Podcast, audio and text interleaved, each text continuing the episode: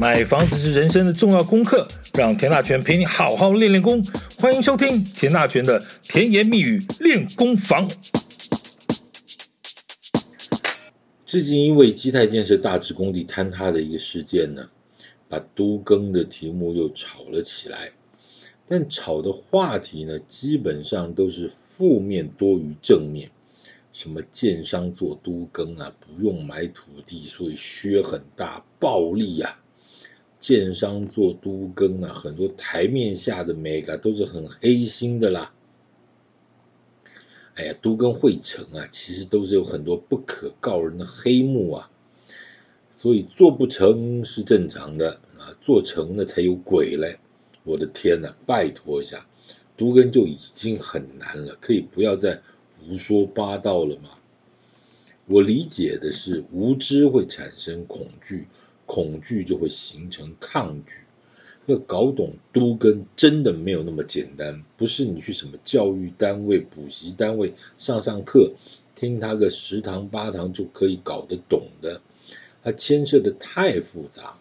那在我之前的 podcast 中呢，其实已经花了相当的一些篇幅，陆续的跟各位报告过各式各样都更的问题。嗯，有空的话，大家可以再回去听听看。但是呢，我也必须说，那些实物性的问题，基本上呢，嗯，也不及真正真正那种我讲的已经够实务了哈。我从来不去讲什么都更什么理论啊，什么那个那个没有那个没有什么用，那个基本上，嗯，不会，你连都更都不要做，你会了也不代表你会做都更了哈。其实那些东西其实可能还不及真正实物的这个三分之一吧哈。那我今天要先回答一个在我的 podcast 上留言的的一个一个朋友所留的一个问题。其实这个问题我本来就早就要回答了，但是因为他的题目呢，跟我前几个礼拜所预先设定的题目搭不太上，所以就一直拖到现在才回。刚好现在要谈一个都更的题目，所以我就利用这个机会呢，来整个来回答一下。其实我在我朋友我朋友们在我的留言的，我都我大概都有看到了哈。那有些我其实在过去中过去的 podcast 里陆陆续续有带过，呃有。有讲有说明过哦，如果没有新的什么样的话题，我可能就不会再特别去多说啊。那当然可要等到类似的事件在发生或相关的议题出现的时候，我再搭着说。就像现在啊，这个朋友所问的我的问题呢，我就刚好趁趁着现在都跟这个题目啊，在话题上，我就简单说明一下。这位朋友希望我谈的题目是想谈一谈所谓的 TOD 二点零啊，并且分析一下这样的奖励方案呢，有没有比之前的郝龙斌市长的所谓的一瓶换一瓶要好？那或是有没有什么比当年一瓶换一瓶更好的方案啊？基本上呢，我想所有从事都更或围老的朋友都知道，想当年郝龙斌市长的一句所谓一瓶换一瓶啊。几乎把整个都跟市场彻底的崩溃掉，还废掉了啊！因为根本就做不到啊，也不是说完全都全部都做不到，应该说以台北市来说呢，几乎所有的住三啊，也就是说第三种住宅区，就四楼公寓以上的啊，呃，当然也包括五楼公寓了哈，大概都很难做到一平换一平了哈。那直接算给你听。如果一间四楼公寓的面积是二十八平，那其实真正的室内面积其实是不到二十八平的，因为想当年的楼梯间呢是没有登记公设的，但这个楼梯间的面积也是算在所谓的权状坪之内啊，所以每户大概要扣掉个一点五，有些小一点一点二、一点五，甚至大一点到两平了啊，啊，再扣掉阳台。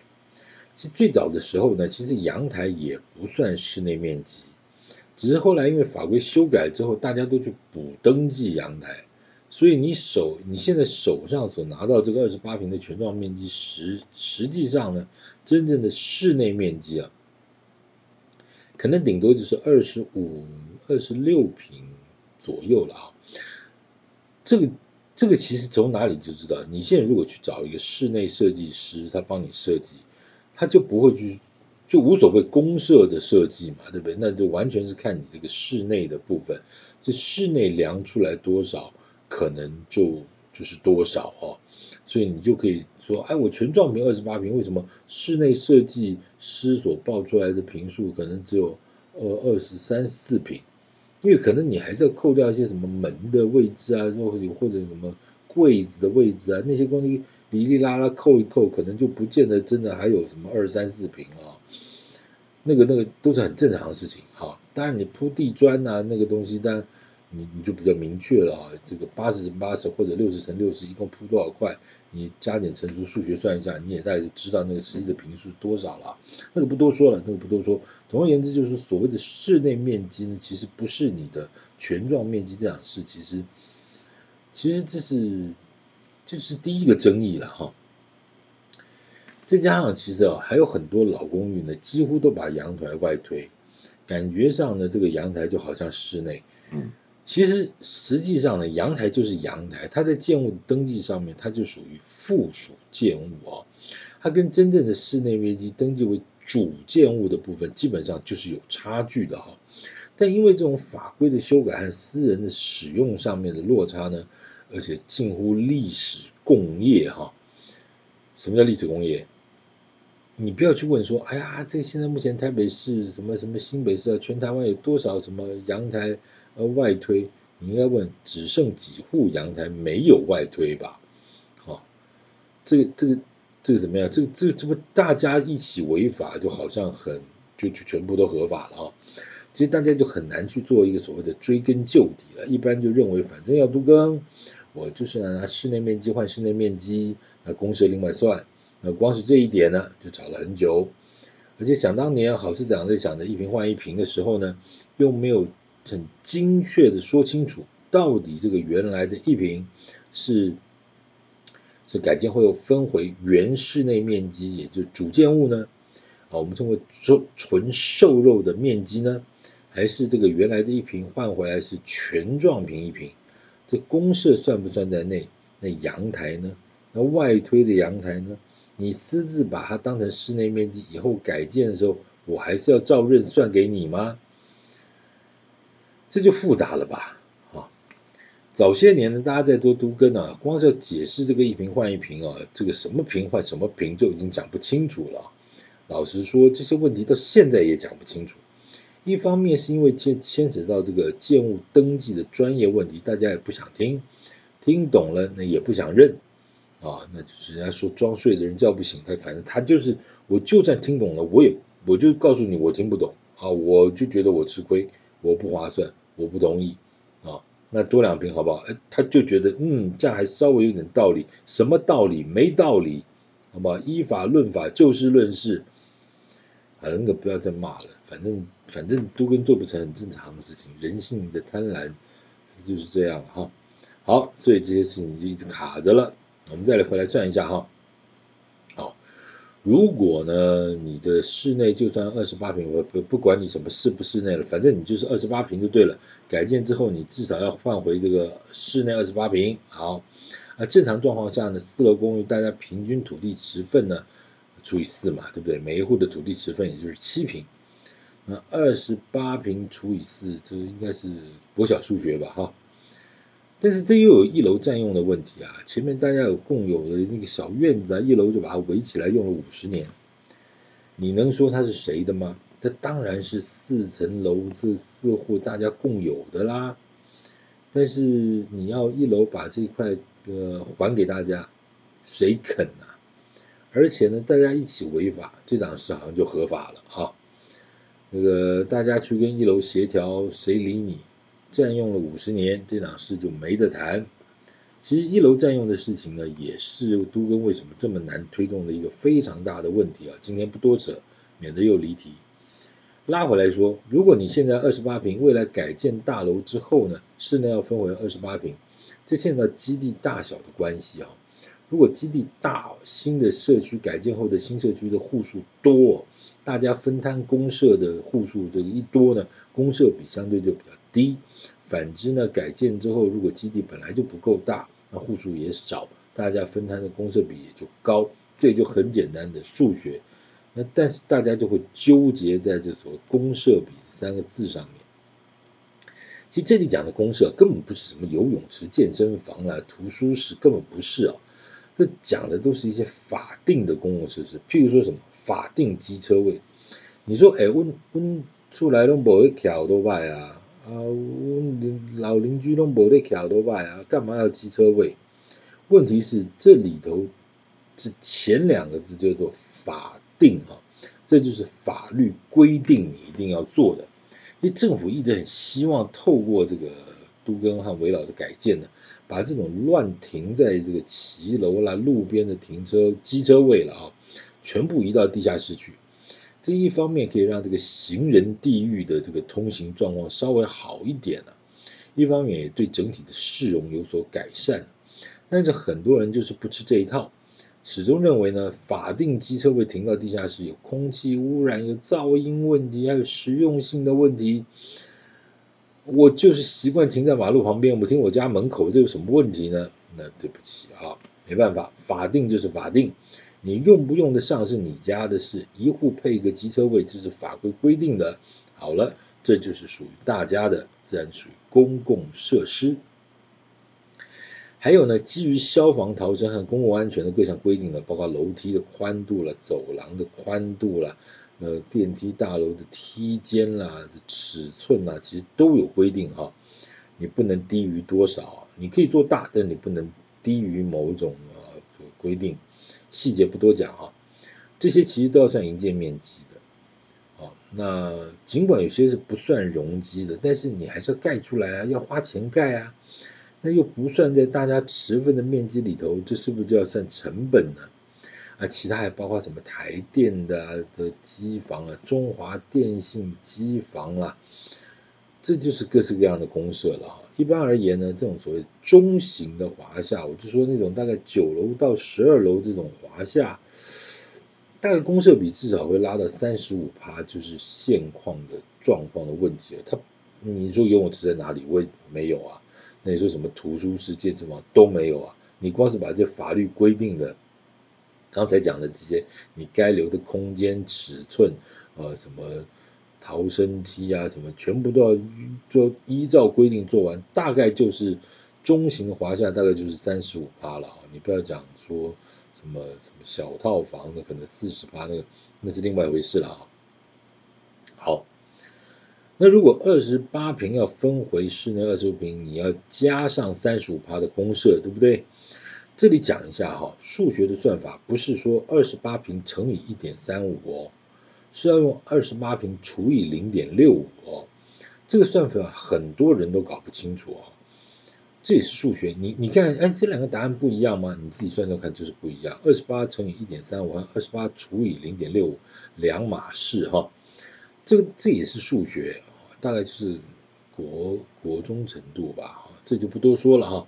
好了，二十八除二十八平除以零点六五呢，你至少要分回大概四十三平的全状平，其中呢四十三平减二十八呢，这十五平就所谓的公社啊，就大家公有共用的部分。哇，怎么那么这么高？十五平哎，我请问你要不要坐电梯？你要不要走楼梯？你要不要倒垃圾？老公寓这个时间到了追垃圾车就算了，你改建后的新房子，你要不要有个地下室的垃圾处理室？你怕臭味，可能还得装个冷藏设施，起码给装台冷气吧？你说这些都不实用，不尽然吧？哦，你说旧房子将就的住了几十年，不就这样？你换了个新房子，难道这些不应该被考虑一下吗？再来，你要不要停车位？机车位就算了，汽车停车位要吧？那基地大一点的话，你可以可能要做个什么平面坡道车位。那基地小于三百平，大概这个坡道平面车位你大概就不用想了。但是呢，也不是说你的基地高于三百平就一定可以做基坡道平面车位。如果你的基地形状不方整，甚至缺个角了、歪的、斜的什么的。你还是做不出平面车道的这种坡道平面车位，这种歪七扭八的基地啊，我和建筑师讨论过 N 个案子，也讨论过 N 加一遍啊，有些那种基地的形状，你怎么画就是画不出来了哈。你硬要做，就得往下挖。那大家应该有一个常识哦，就地下工程的造价其实比地上工程其实贵很多了哈。那一个两百平的基地，如果你要扣掉一个车道啊，你硬要做成这个平面坡道车位，这一层呢，这个地下一层了不起停个两三辆。那一栋华夏如果二十户，天呐，你要挖到 B 七啊，你会成本会不会太高了啊？这是另外一个问题啊。而且这种坡道平面车位的标准车位呢，一般来说是五点五米乘以二点五米了，就是长度要五点五，宽度至少要二点五。那你这样算一下，哎，才十三点多平方公尺，也也不过是四点一六平啊。那为什么哦算那么多？我请问你车道要不要算？如果车位加车道，一般登记个十平到十二平算是很合理的啊。这也就是为什么在在讲说这个平数要十平制的关系，就是避免重复计算公社和车位的这个问题啊。这个之前有聊过，呃，以后我们再聊了哈。好，那我们就算一算，如果单纯算成本，你这个楼上分回四十三平啊，就是室内二十八加上公厕十五，再加上车位和车道加起来十二平，你的总营建面积就是五十五平。如果以平均目前现在目前平均造价大概二十五六万来算啊，对不起啊，这个二十六万一平的造价大概已经目前是很阳春的造价啊，你可千万不要去想说什么花岗岩、大理石、石材，什么日系精工，没有啊，很抱歉都没有啊，大概就纯粹是个 RC 结构的或 RC 就是钢筋混凝土的结构，外加贴瓷砖的基本款啊。呃，当然这是一般的一个造价行情。那如果是台北市那种小基地的危老改建案，一坪造价突破三十万的，那可是比比皆是，大有人在啊！你千万也不要觉得奇怪。那如果你的营建坪是五十五坪呢，乘以二十六万，你这一户的总造价就是一千四百三十万。这个概念是，如果没有建商来参与都更，帮你都更，大家自己出钱自己盖呢？大概就是这样的结果，但是呢，你是建筑师吗？你会营造发包吗？你会土地登记吗？你会写都更的事业计划书吗？如果除非你是个全才加万能，你当然就能够有一千四百三十万换一间全幢四十三平加一个地下停车位的新房子。那万一？假使这些专业的领域，你必须要去委请一些外部的专业团团队协助你执行，啊，包括建筑师啦、地震士啦、哈等等这些估价师啦等等，那你大概就得在这个数字上面再加个十五到二十趴的成本，这就是所谓的一些必要的行政费用了哈。好，我们就继续算数学。如果刚才讲了一千四百三十万加了二十趴之后呢，大概就是一千七百一十六万。停车位先不算，我们就用一千六百一十六万除以四十三平就好了。平均一七坪的总总成本大约是四十万。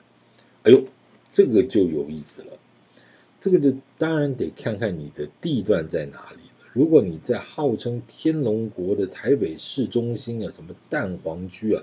动不动一平一百二十万啊，那这个四十万的改建成本，四十万一平的改建成本，你就太划算了。怎么说？一等于你用四十万的成本买到价值一百二十万的房子，这个比中乐透还令人高兴啊！你去外面买房子，能够打个九折就已经很偷笑、很厉害了，何况只出三分之一的成本，这个数学很简单吧？可惜呢，这个百分之九十想等着做都更的朋友都听不懂啊。那听懂的呢，他也不想要，为什么呢？要么就是自己没钱了，要么说这个贷款太重，我付不起啦，等等等等等这些啦啊。其实这就是所谓自办改建的一个基本精神，呃，就是委请一个专业的整合团队，把这些所有专业的东西啊，一步一步的 step by step 的。哦，那这个帮您跨图过目啊，人家只是拿一个顾问费，哦，那全部都是你的，那你用你你如果有钱，你就全部出，全数分回；如果呃钱不够，你可以切切一点平数，哦，你差个五百万，如果一百二十万的一平的地方，你差你就是手上没有那么多钱，切个四平出来，不就四百八了吗？对不对？那，大家的凑凑凑成一个呃，也许三十几平拿出去卖，就可以打掉工程费。啊，这个时候你又来了啊！万一卖不掉怎么办呢？万一行房政府打房，房价又打下来怎么办呢？如果你不想都更，你随时可以想到一万个万一了哈。如果你真的想要都更，一万个万一都会慢慢一个一个解决了哈。啊，那个不要再提了，那个那个其实都是都更至暗难行的这个这的问题了哈。这老是讲那个东西，天都黑掉了。好。算到这边，我还是要拉回主题了。朋友问我的是说，市政府推新推出的那个 TOD 二点零有没有比的好市长的一坪换一坪划算啊？我先简单讲一下 TOD 好了，TOD 这三个字哈，分别是 Transite，T R A N S I T E，Oriented，O R I E N T E D，还有 Development 啊，发展的三个字啊，就是。简三个字的简写 TOD 了哈，全名叫做大众运输导向都市发展啊，听起来也是蛮复杂的，对吧？就简单说呢，它是以一个大众运输系统为导向的一个都市发展的一个一个一个一个制一个东西了，东西没没什么学问，制度呃规范都市计划的精神啊，大概类似这样的东西。这个所谓的 TOD 二点零这个版本呢，是去年推出的啊，台北市的啊，这个里头内容讲的非常非常的广啊，但主要的核心观念呢，就是呃以大台北地区的捷运站为核心啊，台北市政府呢把全台北市的这个九十三个捷运站啊的捷运场站，以前它有挑挑一些站，那后来这个二点零版就是全。台北市的九十三个捷运场站呢，全部都列入，把它分成四种等级。其中第一等级呢叫做都会区域核心型场站，台北市目前有三个，那分别就是台北车站啊、松山车站和台北市政府站。那第二级的场站呢叫做全市核心型场站，一共有十七个站，像忠孝复兴啦、南京复兴啦等等啊。哎，你别看啊，这其实都是很很大很核心的站啊，所以它叫全市核心型场站。那第三级的场站，它叫地区核心型场站，就包括说像什么龙山寺啦、国父纪念馆啦、公馆啦等等，这种类型的一共有四十个站。啊，第四种呢，则是属于邻里型的场站，这三十三个站。其实你把这前面三种扣掉之后，一些可能就是比较。比较呃蛋白区的站了哈，可能大概就属于这种邻里型的场站，我就没办法念了。一共九十三个站，我念完我要念到什么时候啊？好了，那每个场站呢，再分为核心区和一般区两种啊，分别提供不同等级的容积奖励。呃，要问我这样的容积奖励制度比起好好市长的一瓶换一瓶哪个比较好？这个问题问的还真好哈。首先呢，必须要先弄清楚的是。这个都跟区域是属于刚才那四种场站类型的哪一种？啊，先搞清楚哪一种之后呢，再来看你都跟的区域，这个离捷运站有多远？是一百五十公尺以内，还是一百五十公尺到五百公尺的的范围内？啊，那如果一百五十公尺，你离捷运站一百五十公尺以内呢，就叫核心区。容积奖励值不同，那一一百五到五百公尺叫做一般区啊，这容积奖励也不同。那再进一步呢，还要再看什么？看你的基地面积是属于两千平方公尺还是一千平方公尺的完整街廓。那等到这些像刚才讲的这么多种指标全部都检讨完了。再来看你是符合哪些条件，再以你的基准容积呢，以不同的倍数来加总计算。所以呢，以上讲的全部都是个别案例，要看你的基地的个别条件才能算得出来。你可以到底可以获得多少的容积奖励值？那这跟郝龙斌市长的一瓶换一坪要怎么比？很抱歉，无从比起，好吗？都更就是这样哦。你认为提出一个很简单的问题，理论上就应该得到一个很简单的答案了。事实上，各种专业全部都是一码归一码。每一个捷运站、每一条大马路和小巷子，甚至每一个从化区，都有各自不同的一些状况和规范哦。那大马路旁边的小巷子，那你到底是四米、四米、六米、八米，这每个状况都不一样啊。你要认真的检讨起，那就是漏漏等的一大套。大家也许习惯用这个简化的方式去理解一个复杂的东西。反正你就是告诉我说这事儿可不可以，行不行？有那么难吗？很抱歉，是的，它就是那么难。我同样也可以说，啊，建筑师不就是画画图而已吗？有那么难吗？你去考考看啊。啊，律师不就背背法条跟人家吵吵架吗？有那么难吗？你去考考看呐。什么最简单？不负责任的胡说八道最简单。我最近看到一些莫名其妙的专家也趁着这个机会大谈都更，我真的很想问，你真的有做过都更案吗？我不管你有没有做成了，你真的知道这整件事是怎么回事儿吗？什么如何评选都跟建商啊？如何什么分析都跟的机会？你是真懂还是胡烂啊？你怎么这么敢讲啊？你真的不怕咬到舌头啊？每次讲到都跟，都感觉上义愤填膺啊，总觉得大家不要把这个路给走偏了哈。其实都跟它是一个好东西，是一个必要的、一定会走的一个路径，不需要去黑化它、丑化它。大家迟早都要面临面临一个越来越危险而老旧的城市了哈。那我觉得，呃，最近蹭热度这件事情已经让人令人。起码令我吧哈感觉到法指的状况，我可以拜托这些人不懂就闭嘴，没人把你当哑巴，拜托一下。好了，感谢今天收听，请继续关注田大全的甜言蜜语练功房，我们改天继续谈房地产的相关问题，感谢。